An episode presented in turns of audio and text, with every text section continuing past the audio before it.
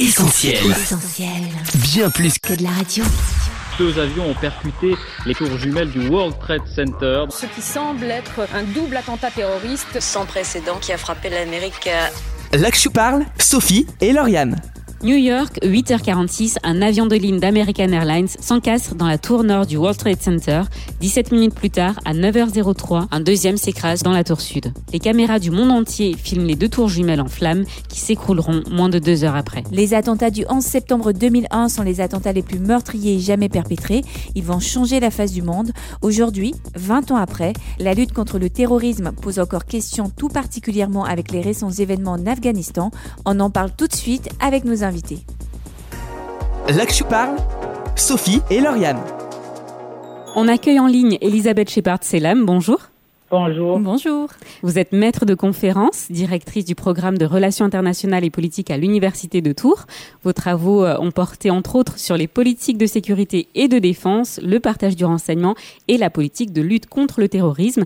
Vous êtes donc euh, l'experte qu'il nous fallait aujourd'hui. Merci beaucoup d'avoir accepté notre invitation. C'est avec plaisir. Et on accueille également avec plaisir nos débriefeurs, Frédéric et Alexandre. Bonjour. Bonjour. Alors on compte sur vous, bien sûr, pour réagir à cette interview. Vous le faites parfaitement bien. On n'a aucun doute, n'est-ce pas, Sophie? Alors on commence tout de suite en laissant la place à notre micro-trottoir. Irène, notre collaboratrice, est allée à la rencontre de quelques personnes dans la rue. Il y a 20 ans, dans quelles circonstances ont-ils découvert ces attentats? Quelle a été alors leur réaction? On écoute. Ah, je me rappelle très bien du 11 septembre, j'avais 5 ans, donc j'étais une petite fille à l'époque. Et je me rappelle avoir été très traumatisée par les images et que ma maman était un peu désemparée pour m'en parler. J'étais au Rwanda, je venais de mon travail à l'Assemblée nationale et puis euh, arrivé à la maison, je vis sur la télé, euh, j'étais un peu choqué. Personne ne pourrait comprendre que ça pourrait arriver. Mais ayant vécu ce qui s'est passé à Dar Salaam auparavant et à Nairobi, j'ai tout de suite compris que c'était euh, des attentats terroristes, d'autant plus qu'à l'époque, on avait déjà euh, traqué euh, Ben Laden au Soudan. Alors, j'étais en voiture avec ma maman et donc on a appris la nouvelle à la radio. Et ensuite, en rentrant à la maison, donc les images qui circulaient, qui passaient en boucle sur toutes les chaînes d'information à la télé. Donc euh, voilà comment j'ai appris la nouvelle. Et ensuite, donc euh, moi j'avais 11 ans à l'époque, donc j'ai été extrêmement choquée par les images que j'ai vues.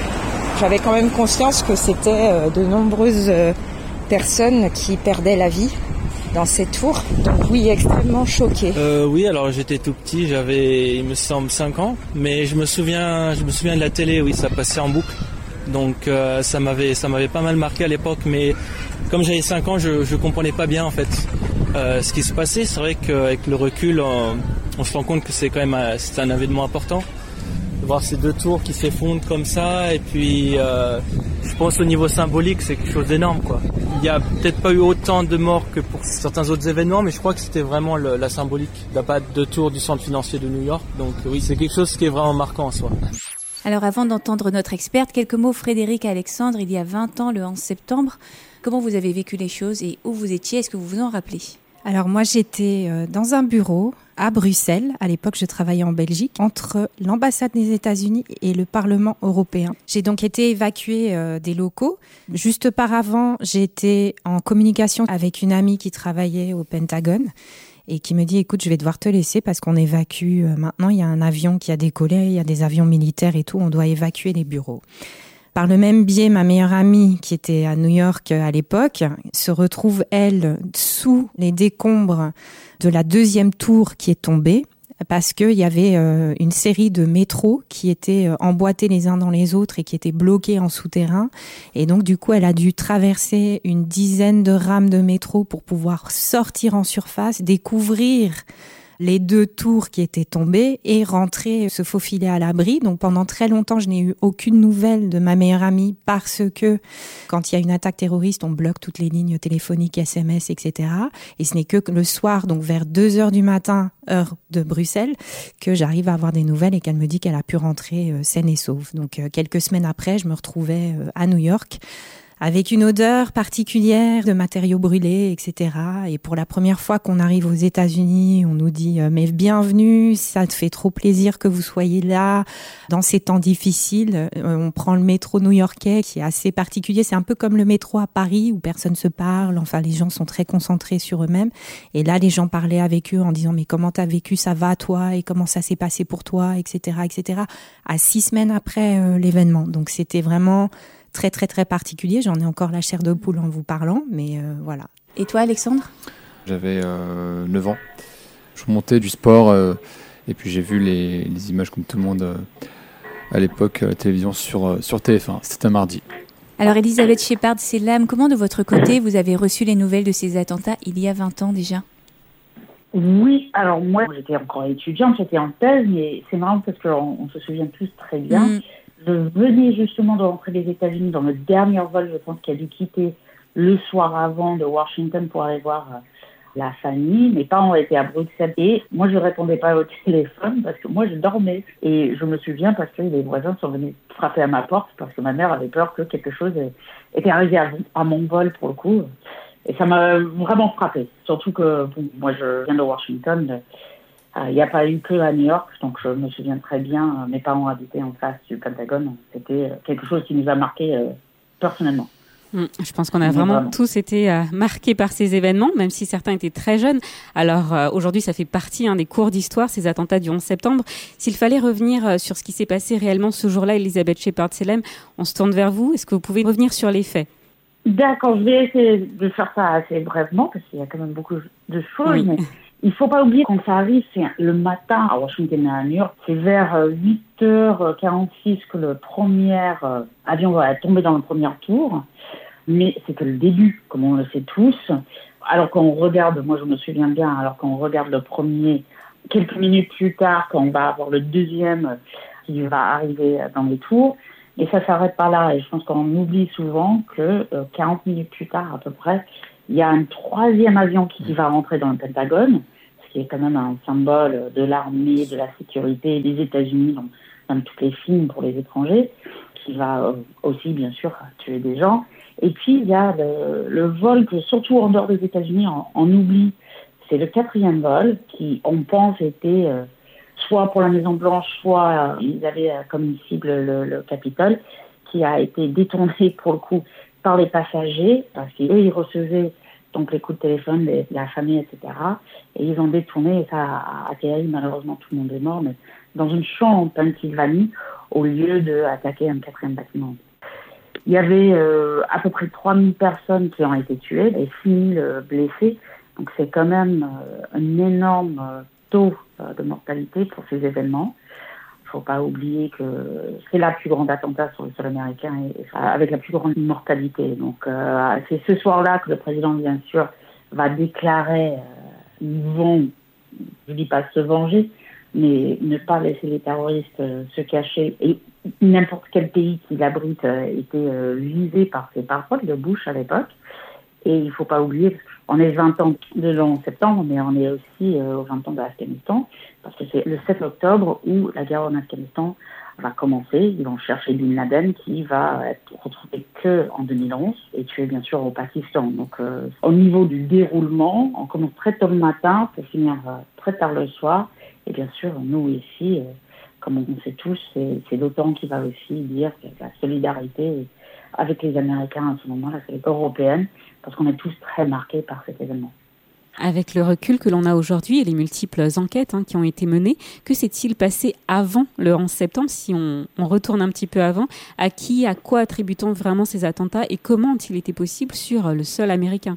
Alors, je pense qu'une des plus grandes conséquences au niveau de la sécurité, en dehors aux États-Unis de la création du Homeland Security et tout ça, c'est le niveau qu'on a tous de sécurité aujourd'hui, dans l'avion, dans les trains, plus généralement. Donc on a tendance à oublier qu'à l'époque, c'était plus facile d'arriver sur le sol américain et aussi d'arriver dans des avions avec ce qui n'était pas des armes à feu ou des choses comme ça, mais des cutters, des choses comme ça. Donc les 19 attaquants étaient tous euh, du Moyen-Orient, financés, comme on le sait, par Al-Qaïda, ah, qui étaient là pour un certain nombre depuis un moment. Ils avaient tous, euh, pas tous, mais un certain nombre avaient fait l'école euh, de pilotage pour euh, apprendre bien sûr à piloter des avions, ah, pour pouvoir bien sûr les détourner et les voler dans des, lieux symboliques comme vous l'avez dit. Ah, donc certains étaient là, certains étaient là depuis beaucoup moins longtemps, ah, mais c'était vraiment quelque chose de très préparé, vraiment quelque chose sur le long terme, quelque chose qu'on voit un peu moins aujourd'hui, peut-être grâce justement au niveau de sécurité qui est en place depuis. Ils ont pris donc des critères, des, des couteaux, la sécurité l'a pas vu et, c'est comme ça qu'ils ont détourné euh, les avions. Et si on revient sur les événements qui ont suivi, la traque contre Ben Laden a commencé. Il est devenu, on peut le dire, euh, l'ennemi public numéro un. Quel regard, en tant qu'experte, portez-vous sur cette chasse à l'homme? Faut dire que j'étais en thèse à l'époque, donc ça m'intéressait plus particulièrement parce que j'étais à fond dans ma recherche. Mais ça m'a aussi beaucoup marqué en, tant que franco-américaine, parce que j'ai quand même la double nationalité et les deux cultures. La traque était aussi, d'un point de vue politique, vraiment une façon de chercher un moyen d'attribuer la responsabilité des attaques.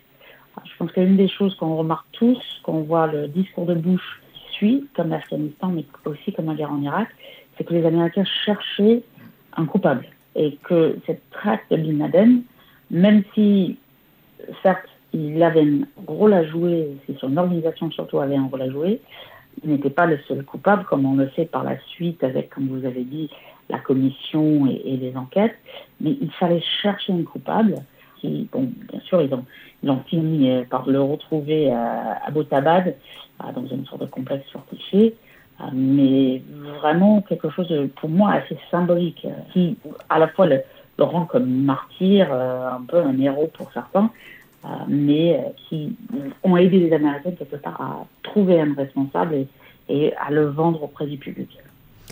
Alors, euh, guerre en Afghanistan, invasion en Irak, cette guerre mondiale contre le terrorisme, comme l'a appelé le président Bush, cette guerre n'a pas été des plus populaires, hein, avec ses méthodes, ses coûts financiers et bien entendu ses coûts humains. L'ONG, l'Amnesty International, a notamment recensé et dénoncé des centaines de cas de torture, d'autres graves violations des droits humains commis dans le cadre de cette nouvelle politique. Vous nous en dites quelques mots, Elisabeth Shepard-Selem oui, c'est une des plus grandes conséquences. Bon, après, la première conséquence, vous parlez de la guerre contre le terrorisme, c'est quelque chose qu'on vit encore aujourd'hui. Avec euh, ce qui se passe euh, en Afghanistan, euh, alors que des Occidentaux se retirent 20 ans plus tard, on continue de sentir ces conséquences aujourd'hui même, alors que j'allume la télé et je vois ce qui se passe à Kaboul, on est encore dans les conséquences des choix politiques de l'époque et de l'administration Bush. Mais surtout, et on oublie qu'aux États-Unis, enfin on oublie peut-être pas, mais on n'a pas la même chose en, France. La Patriot Act qui a vraiment mis un peu un frein sur les libertés civiques aux États-Unis, mais comme vous avez mentionné, qui vont aussi euh, conduire à une politique de chasse à l'homme un peu pour trouver les autres coupables. Vous vous souvenez certainement de Guantanamo Bay, donc euh, cette base américaine au Cuba, où on a mis pendant très longtemps à la fois des citoyens occidentaux et autres, des prisonniers de guerre pour les interroger, pour les torturer concernant leurs activités euh, terroristes. Et comme on le sait tous, d'autres pays qui ont aidé les États-Unis à enfreindre clairement les droits de l'homme et nos droits euh, nationaux euh, aux États-Unis et ailleurs, parfois contre même nos propres concitoyens. Alors Frédéric Alexandre, je vous ai vu réagir, même prendre des notes, hein, Frédéric, pendant cette interview.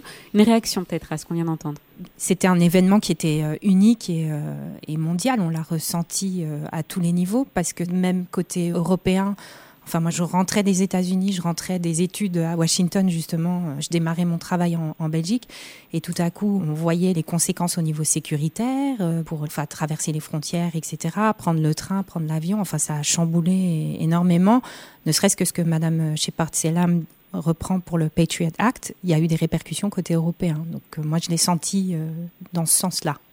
Moi, je dirais que quelque part, j'ai toujours connu un peu les mesures sécuritaires en termes de voyage euh, avion, et, etc. Mais en fait, ce qui est marquant, c'est qu'à l'époque, au sortir des années 80, de la guerre froide, il y avait un auteur très connu en relations internationales qui est Francis Fukuyama qui disait que c'était la fin de l'histoire. Que le capitalisme avait gagné contre le communisme et que de ce fait, tout le monde serait euh, capitaliste et personne ne s'attendait à ce qu'il y ait quelque chose d'analogue en fait qui se produise. On se rend compte que euh, va se développer une guerre asymétrique assez inédite. On comprend pourquoi aussi pendant cette guerre-là contre le terrorisme est très difficile parce qu'elle met aux prises d'une part des États, des institutions gouvernementales, publiques, contre des individus qui euh, sont organisés sous forme de toile d'araignée. Et justement, en fait, dans un contexte où l'on pensait que ça y est, une sorte de fin de l'histoire, eh bien, ces attentats-là mettent en exergue le fait que non. en réalité, euh, le concept de guerre euh, asymétrique commence à prendre le pas sur celui de guerre euh, symétrique. Et il ne faut pas aussi oublier, alors ça c'est quelque chose qui est beaucoup moins connu aujourd'hui de notre actualité, c'est qu'il y avait déjà eu un premier attentat à Ground Zero en 93 ou 94, mhm. qui avait touché que les, le sous-sol à l'époque du, je ne sais plus de quel tour du World Trade Center, mais il y avait déjà eu un peu des, des prémices, mais ce qui est certain, c'est que euh, on est passé d'un vacuum au niveau rosters international, fin d'histoire, à une remise en selle terrible en fait, euh, choquante, euh, dans une guerre contre le terrorisme qui d'ailleurs dure encore aujourd'hui si on fait un focus sur l'Afghanistan, vous en parliez euh, tout à l'heure, Madame Shepard Selam, euh, tout le monde aura été surpris du fait qu'il aura fallu seulement dix jours pour que les talibans reprennent le contrôle de l'Afghanistan et célèbrent à leur manière le 20e anniversaire des attentats du 11 septembre 2001. Est-ce qu'on peut parler d'un échec pour les États-Unis? On parle d'une guerre qui finalement n'aurait servi à rien. On écoute quelques réactions avant de vous entendre là-dessus. Oui, je pense que c'est pas la première fois d'ailleurs. Par exemple, il y a eu le cas du Vietnam dans les années 70 où ça a été un échec total. Ce genre d'interventionnisme ne marche pas, a fortiori. Les Américains, quand ils sont arrivés en Afghanistan, n'avaient aucune connaissance du pays. Ils avaient aucune connaissance des populations. Ils sont arrivés un peu comme ça et je pense que ça a été en grande partie la raison de cet énorme échec, comme vous dites. Et je pense que ce qui s'est passé en Afghanistan, c'est ce que ça montre. Les puissances occidentales ont très mal compris ce qui se passait là-bas et les, les, enjeux, en fait. Début, quand on a vu l'arrivée si rapide des talibans, mon premier réflexe, a été, mais il y a eu quand même plein de soldats euh, occidentaux, américains et européens confondus qui sont morts. Donc oui, un peu ce sentiment que ça avait servi à rien. Si j'étais américain, je dirais non, c'est pas un échec. C'est une victoire parce qu'ils ont cessé d'investir de l'argent pour rien. Par contre, pour le point de vue d'un résident, par exemple, en Afghanistan, c'est vraiment un désastre. C'est un échec. Ils sont partis précipitamment, il n'y a rien installé, il n'y a pas de démocratie. Euh, évidemment, ouais, c'est un coup dur, même pour les gens qui restent là-bas, ceux qui sont laissés pour compte, qui ont travaillé avec l'Occident. Je pense euh, que oui et non. Euh, oui, ça semble être un échec puisque les talibans reviennent 20 ans plus tard. Mais je pense que cette présence militaire a certainement été nécessaire pour un temps, pour que justement les populations civiles se sentent euh, un petit peu sécurisées, même si ça restait peut-être euh, uniquement euh, psychologique. Et ensuite, on voit que les armes ne sont jamais la solution. Je ne dirais pas que c'est une guerre inutile parce qu'il euh, fallait que les États-Unis à l'époque aillent en Afghanistan. Ce n'est pas seulement l'échec des États-Unis, c'est l'échec de l'Occident. Et euh, ce n'est pas seulement l'échec de l'Occident, c'est l'échec de l'humanité parce qu'il y a eu des morts. Toute mort est inutile. Maintenant, la question qui se pose est quelle sera la suite? Des réactions différentes. Qu'en pensez-vous, Madame Shepard-Silam? Cette question d'échec dans une situation pareille, j'ai du mal à, à dire c'est un échec dans la mesure où ça dépend de quels étaient les objectifs. Biden l'a dit lui-même, leur objectif était plutôt une guerre, pas une reconstruction d'État, que les Américains ne font pas particulièrement bien de toute façon. Pour revenir à ça, c'est ça qui peut-être a pas forcément fonctionné. Les 10 jours, comme vous dites, au lieu des 90, à peu de choses près que les Américains euh, mm. disaient, ça allait prendre pour qu'ils reprennent.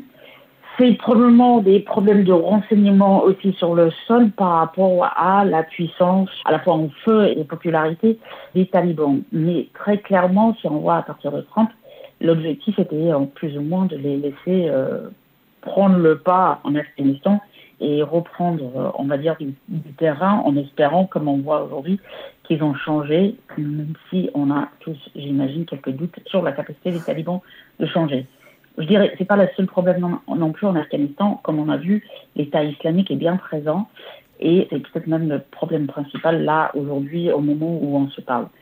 Mais très clairement, il y a eu un changement aussi à chaque fois de président aux États-Unis avec des changements d'objectifs. Je pense que ça aussi conduit à cette flou autour de leurs objectifs et cette situation. Après, comme vous avez dit, les Américains ont beaucoup, beaucoup, beaucoup investi. Et à un moment, si vous n'avez pas des objectifs clairs et un temps à long terme, clairement, la meilleure chose était de partir. Moi, je pense même que peut-être plus tôt, le fait que les Afghans qu'ils ont entraînés, je parle de l'armée maintenant et, du gouvernement, qu'ils n'ont même pas essayé de se battre en quelque sorte, qu'ils ont déposé les armes et certains se sont enfuis comme le président, dit par contre quelque chose sur la capacité des Américains et des Occidentaux, parce que les Français ont aidé les Britanniques, les Allemands, à faire de la reconstruction d'État euh, tout simplement. Alors, euh, je vous l'apprends peut-être, mais les attentats du 11 septembre ont été orchestrés par les États-Unis. L'effondrement euh, des tours du World Trade Center euh, a été causé par des explosifs préalablement installés ou encore le gouvernement a laissé survenir les attentats. Il y avait donc une connaissance préalable de ce qui se préparait. Bon, vous l'aurez compris, hein, il s'agit de nombreuses théories du complot qui ont émergé très rapidement quand même après les attentats. Elisabeth Shepard-Selam, comment sont nées ces théories et quelles influences ont-elles eu sur les États-Unis et même au-delà? Les théories du complotisme, même pendant ces périodes de Covid, on les entend partout. Oh ça m'amuse plus qu'autre chose. Ce que je trouve assez inquiétant, moi j'ai professeur à l'université, c'est que beaucoup de nos jeunes, surtout avec les réseaux sociaux, ils les écoutent. J'ai quand même des étudiants qui viennent me dire c'était les États-Unis et l'Israël qui ont préparé le World Trade Center. Le problème, c'est que c'est des choses qui se répandent maintenant, surtout par rapport à, il y a 20 ans, les, les réseaux sociaux. C'est bien sûr très problématique parce que les faits ne sont plus aussi importants euh, qu'auparavant pour certaines personnes. Donc, euh, ça se répond. Après, on sait tous qu'il y a eu beaucoup de commissions. Après, que les Américains ont eu une idée et que les FBI et, les différents services de renseignement avaient une notion que quelque chose allait arriver, ça c'est autre chose. Mais clairement, le complotisme, on parle bien sûr des réseaux sociaux comme influence, mais je pense que le 11 septembre a été aussi un, catalyseur de ces séries complotistes qui me désole, mais que malheureusement, on fait face beaucoup en tant que chercheur, et je pense vous aussi en tant que journaliste. Oui. Alors on va tous quand même s'accorder euh, pour dire que les attentats du 11 septembre ont changé la face du monde. Ça c'est plutôt vrai. On écoute quelques réactions à ce sujet avant de vous laisser euh, répondre, Madame Shepard-Silam. C'était la naissance, la mondialisation du terrorisme. Ça a changé un peu le monde, les invasions en, Irak, etc. Donc euh, voilà. Tout l'Ouest l'Europe, les États-Unis, le Canada, l'Australie ont pris des décisions vraiment, disons, critiques en ce qui concerne le tiers-monde, le Moyen-Orient, l'Afrique, euh, l'Asie du Sud. Donc euh, les conséquences n'ont pas été vraiment directes, mais plutôt sur les peuples et plus précisément tout ce qui est avec la population qui veut immigrer vers l'Europe ou bien vers les États-Unis ou même les restrictions dans les aéroports et tout ça, je dirais, c'est ça l'impact qu'il y a eu. Je pense qu'il y a effectivement eu un avant et un après, puisque le 11 septembre a peut-être permis à beaucoup dans le monde de réaliser que le terrorisme est une réelle menace pour tous les pays et pour tous les continents, puisque la grande puissance mondiale, les États-Unis, ont été impactés Ensuite, euh, bah, dans la vie de tous les jours, euh, ça a dû peut-être, euh, oui, modifier au niveau de la vigilance et de la sécurité dans les lieux publics, dans les aéroports. Après le 11 septembre, la perception que l'on a du Moyen-Orient et de toutes ces régions d'Asie centrale a beaucoup changé depuis notamment que Bush est entré en guerre contre le terrorisme. Et je pense qu'on en voit encore les traces aujourd'hui, même en France. Il y a eu des attentats il y a, pas si longtemps. Hein. Et euh, je pense que ça a vraiment changé notre perception du Moyen-Orient et puis de tout un tas de personnes, de peuples, d'ethnies. Donc par exemple, quand il y a eu la crise des réfugiés qui sont arrivés en Europe, je pense que l'Allemagne a été le seul pays qui a vraiment pris beaucoup. Euh, je pense qu'en France, il y a eu beaucoup de réticences, euh, notamment de la part des politiques et la population également. Et je pense que c'est une des conséquences du 11 septembre, entre autres. L'Occident a vraiment senti la, la menace beaucoup plus présente. Et, voilà, ces tours, euh, je pense que pour les Américains, ça a été encore plus fort, mais même pour nous, Européens, c'était vraiment signe d'une menace et que, voyez, elle devenait concrète. Ça a changé beaucoup de choses parce que euh, ça a créé un climat de suspicion déjà.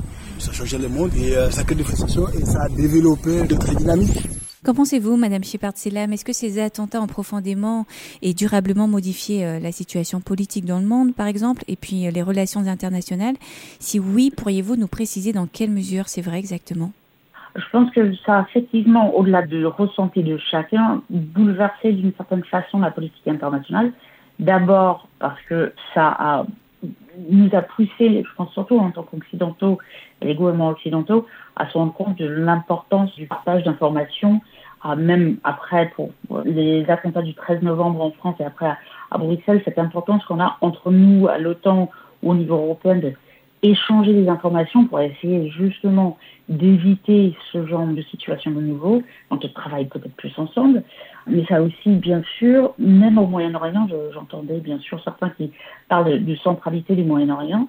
On voit aussi peut-être euh, une certaine non-centralité, mais la prise de euh, conscience pour les gouvernements, même au Moyen-Orient, que le terrorisme est leur problème aussi. On voit beaucoup d'accords entre le Maroc et l'Israël et, d'autres, ou le Maroc et, l'Europe, euh, par rapport à ces questions-là aussi, parce que c'est un problème pour tout le monde. Et, là, pour le coup, je pense qu'on est face à un problème après le 11 septembre qui va nous concerner tous et qui va nous obliger peut-être euh, un peu plus de travailler ensemble, parce que bien sûr, ça va aussi ouvrir la porte pour l'État islamique et pour d'autres organisations en Europe comme en Afrique, comme au Moyen-Orient, on, a plus ou moins le même problème euh, d'une certaine façon. Frédéric et Alexandre, une réaction, travailler ensemble, se concerter pour éviter justement ce genre de situation. Vous en pensez quoi? En fait, j'ai l'impression qu'on le voit concrètement au niveau déjà de notre perspective de notre propre sécurité justement de cette collaboration euh, sécuritaire au niveau des frontières euh, dans les différents pays européens, au niveau des États-Unis. Enfin, prendre un avion, prendre un train, c'était plus du tout pareil, où il y avait vraiment des restrictions qui avaient changé entre les liquides. Enfin, tout à coup, on se retrouve à, montrer les liquides euh, dans une pochette transparente, etc. Et tout ça, ça a été uniformisé. Donc, c'est clair que cette perspective-là, enfin, au quotidien, en tant qu'être humain lambda, on le voyait. Et après, au niveau politique sécuritaire, ben, tous les accords qui ont été développés par après pour euh, une sécurité au niveau de tout ce qui est euh, politique euh, de renseignement, d'échange des renseignements pour la traque des, différents terroristes et différents groupes entre les frontières, etc. Donc ça, ça, ça a évolué énormément. Alexandre? Je vais faire juste un petit retour en arrière. Dans ce qu'on dit, ouais, les, États-Unis ont, ont, échoué en Afghanistan. Les choses sont beaucoup plus complexes que ça. Les États-Unis, quand même, même ils avaient voulu mettre en place un État fonctionnel en Afghanistan, il fallait aussi composer avec une société afghane qui, euh, pour le coup, bah, tout le temps, montrait qu'elle n'était pas forcément pour une société, on va dire, beaucoup plus occidentalisée. Ça pose aussi la question, euh, justement, de la défense de l'Europe. Le rôle des États-Unis comme euh, celui des gendarmes dans le monde est critiquable. Est-ce que c'est vraiment le rôle d'un pays d'assurer cette vocation-là à travers la planète? Non. Et même aux États-Unis s'en rendent compte. En Europe, il faudra vraiment se pencher sur euh, la question de la défense européenne parce que, encore une fois, euh, les États-Unis avaient bon dos. Et on peut critiquer euh, maintes fois l'engagisme entre guillemets des États-Unis à travers le monde, mais que fait l'Europe pour sa propre défense Et que va faire l'Europe surtout? Elisabeth Shepard-Selem voulait peut-être réagir? Oui, je voulais rajouter parce que là, pour le coup, j'ai beaucoup écrit sur cette question de la défense européenne. Je suis assez d'accord sur le fait que l'Europe doit elle-même trouver une réponse en interne, puisqu'on ne peut pas toujours euh, dépendre des Américains. On le sait euh, avec Donald Trump, euh, mais même avec Biden, qui est assez, entre guillemets, nationaliste sur cette question. Mais quand on regarde à l'intérieur, les objectifs de chacun des pays n'est pas toujours concordante avec la France notamment, et on a quand même eu le Brexit qui pose tout un autre problème justement, c'est une grande question sur laquelle j'ai déjà écrit, mais le fait que le Brexit va impacter toute cette euh, coopération et impacte déjà euh, cette coopération et ces échanges euh, au niveau de la défense et de sécurité, ce qui est tout un autre problème pour nous les Européens pour le coup. Alors une autre question qu'on aurait envie de vous poser, qu'on a d'ailleurs entendu dans le micro-trottoir, une des personnes interviewées le mentionnait dans sa réponse, les attentats du 11 septembre auraient favorisé la montée de la xénophobie. Elisabeth Shepard-Selam, qu'en pensez-vous? Alors là, pour le coup, aux États-Unis, je trouve que oui, j'ai des expériences euh, assez euh, personnelles. Ma grand-mère, euh, qui était pied noir, qui habitait aux États-Unis à l'époque, il y avait des gens qui écrivaient "Rentrez chez vous, c'est à l'étranger" à l'époque. Bon, ma grand-mère comprenait pas, ça faisait 50 ans qu'elle était aux États-Unis, mais en dehors des grandes villes comme Washington et New York, c'est des choses qui arrivent de plus en plus. Moi, je l'ai senti moi-même là pour le coup en tant que citoyenne américaine Mais on le voit aussi, et là pour le coup, mon côté chercheur, on le voit dans les politiques publiques, la question des visas. Moi, je vois que beaucoup de mes étudiants, beaucoup des gens que je connais, même des chercheurs, ont de plus en plus euh, du mal à avoir des visas. On l'a vu bien sûr sous Trump de façon plus violente avec ces questions de visa pour les personnes venant des pays euh, entre guillemets musulmans. Donc, à la fois au niveau politique public et au niveau, on va dire, local avec les personnes, on a vu vraiment, je pense, une islamophobie se rajouter à une xénophobie euh, par rapport, je sais pas, aux immigrés venant du Sud, aux États-Unis. C'est mon opinion personnelle, je trouve qu'on le voit aussi en France, parce que depuis, bien sûr, le 11 septembre, on a aussi eu un autre lot euh, d'attentats, malheureusement, euh, que moi j'ai vu aussi entre le 13 novembre où les procès, en plus, vont ouvrir bientôt. Donc, je, trouve que ça a engendré, ou en tout cas exacerbé la xénophobie et l'islamophobie, effectivement. Alors on arrive déjà à la fin de cette interview et euh, on peut se poser la question quel bilan tirer euh, de l'histoire avec ces attentats d'il y a 20 ans, de l'actualité avec ce qui se passe aujourd'hui en Afghanistan? Est-ce qu'on doit s'inquiéter pour l'avenir? On écoute un dernier extrait euh, de notre micro-trottoir. Je ne sais pas si ça a des conséquences internationales bah, pour le pays forcément, et pour nous à l'extérieur, je pense qu'il y en aura un peu, euh, possible qu'il y ait encore un peu d'attentats terroristes ou ce genre de choses. Hein. Euh, le terrorisme, il est déjà là, il est déjà amplifié. Je pense que euh, c'est devenu comme le virus avec lequel on doit vivre. Donc maintenant, c'est de faire attention. Moi, je dis le terrorisme a gagné en créant ce sentiment d'anxiété et de peur. Aujourd'hui, on voit au nom de la lutte contre le terrorisme, il y a de plus en plus de restrictions des libertés et je pense d'un côté là, euh, le terrorisme prend le pas et ce qui est dommageable. Je dirais euh, ce sera pareil comme en Syrie. Donc euh, il y aura bouleversement, désastre, dépression, des femmes qui seront tuées pour rien. Je dirais euh, la situation va devenir de pire en pire, malheureusement pour le pays. D'après ce que j'ai compris, les talibans avaient l'air de dire qu'ils n'avaient pas l'intention de commettre des actes terroristes ici. Mais euh, je crois que la clé, c'est la stabilité. Et euh, pour l'instant, ça a l'air très très instable. Donc euh, je suis pas un spécialiste, mais il me semble que le seul moyen d'éviter justement cette recrue de, du terrorisme, c'est de faire en sorte que la région soit un peu plus stable. Et comme ça n'a pas marché avec l'interventionnisme, ben, la seule solution, c'est la discussion, la diplomatie, parce que les talibans sont maintenant les maîtres du pays, c'est comme ça et il va falloir vraiment euh, discuter avec eux et ne pas chercher à les isoler d'un point de vue diplomatique et politique. Je sais pas, là on a entendu des explosions à Kaboul justement à l'aéroport. Alors c'est euh, l'État islamique, c'est vrai que la situation au Moyen-Orient m'échappe. En tout cas, ce qui est sûr, c'est que je suis très très préoccupée par le sort des Afghans et des Afghanes en particulier. Là, j'espère vraiment que du côté américain et, européen, il va y avoir des retours forts parce qu'on peut pas laisser les femmes euh, qui ont pu faire des études et de d'un coup devoir revivre sous la charia, enfin, je, je trouve qu'on ne peut pas laisser faire ça. Alors Elisabeth Shepard-Selam, une réaction? Est-ce qu'on doit craindre pour l'avenir? Est-ce qu'on doit craindre une amplification des actes terroristes?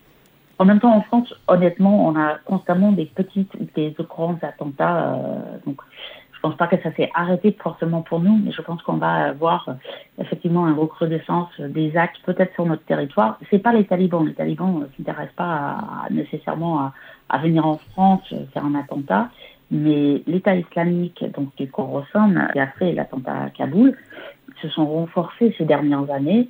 L'État islamique, en général, ses différentes branches se sont renforcées, sans parler d'Al-Qaïda. Et là, c'est des choses qu'on peut s'attendre euh, sur notre sol dans les mois, années à venir. Ah, parce que c'est pas que les Américains qui n'aiment pas, ils n'aiment pas les Français. Vous avez dû voir euh, assez récemment cet été la vidéo qui dénonçait la France et qui menaçait la France, c'est quelque chose qui reste avec nous pour l'instant et qui ne va pas disparaître aussitôt. Effectivement. Alors Elisabeth Shepard, c'est là. Merci beaucoup pour euh, votre expertise. Merci d'avoir répondu à nos nombreuses questions. Avec plaisir. On vous dit au revoir et puis peut-être à bientôt euh, sur l'antenne d'Essentiel Radio. Au revoir. Là que je parle, Sophie et Lauriane. Frédéric et Alexandre, vous restez avec nous en studio ouais. Avec plaisir. On va marquer une pause en musique. On s'écoute tout de suite Alibi de Futures et on se retrouve juste après pour la suite et fin essentielle de ce dossier.